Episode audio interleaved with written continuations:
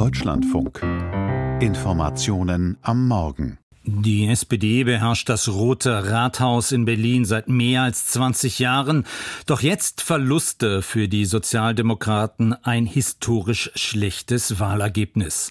Nur hauchdünn liegt man noch vor den Grünen. Der klare Wahlsieger mit deutlichem Vorsprung ist die CDU.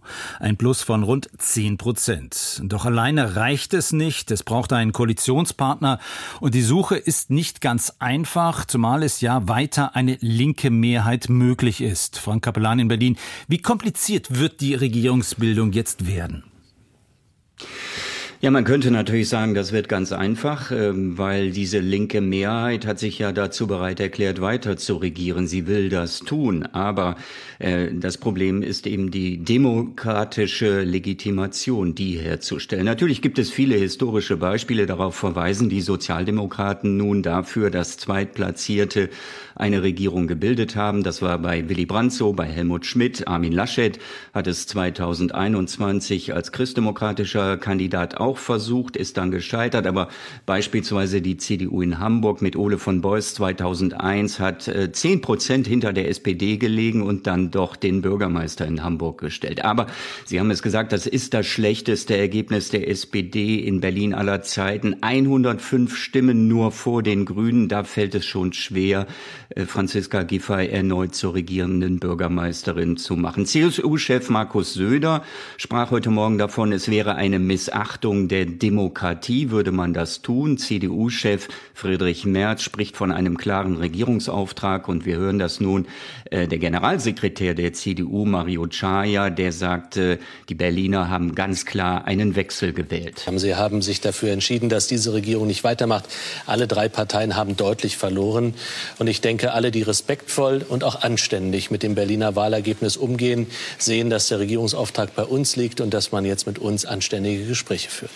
Aber die SPD hat äh, das äh, Rennen noch nicht aufgegeben, ganz klar. Der Co-Vorsitzende Lars Klingbeil meinte gestern Abend, Mehrheiten müssen ja erstmal geschmiedet werden. Und er hat versucht, kein schlechtes Licht auf die Bundesregierung fallen zu lassen. Berlin hat ein Problem, nicht der Bund. Das war seine Botschaft. Erstmal muss man ja feststellen, dass es in Berlin Unmut gibt. Das habe ich selbst in den letzten Wochen auch gemerkt, wenn ich ähm, hier in Berlin unterwegs war. Es gab einen Frust darüber, dass diese Wahl wiederholt werden muss. Es gibt Herausforderungen in Berlin. Berlin, die angepackt werden müssen.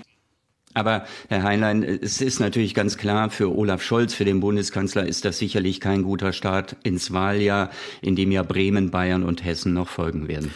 Sie beobachten, Herr Kaplan, für uns nicht die Berliner Landespolitik, sondern äh, die Bundespolitik. Äh, was bedeutet dieses Berliner Wahlergebnis deshalb für die Regierung? Drohen auch hier für die, äh, unruhige Zeiten in der Ampel, auch weil die FDP ja mittlerweile ein Serienverlierer ist und deutlich schwächelt?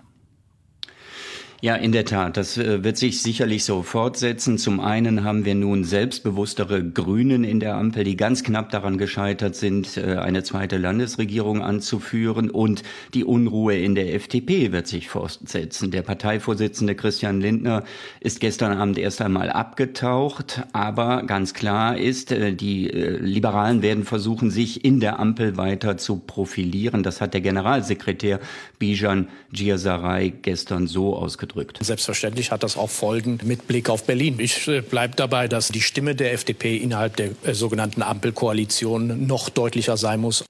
Ja, und das haben wir ja schon erlebt, äh, als die Liberalen im Oktober in Niedersachsen aus dem Landtag geflogen sind.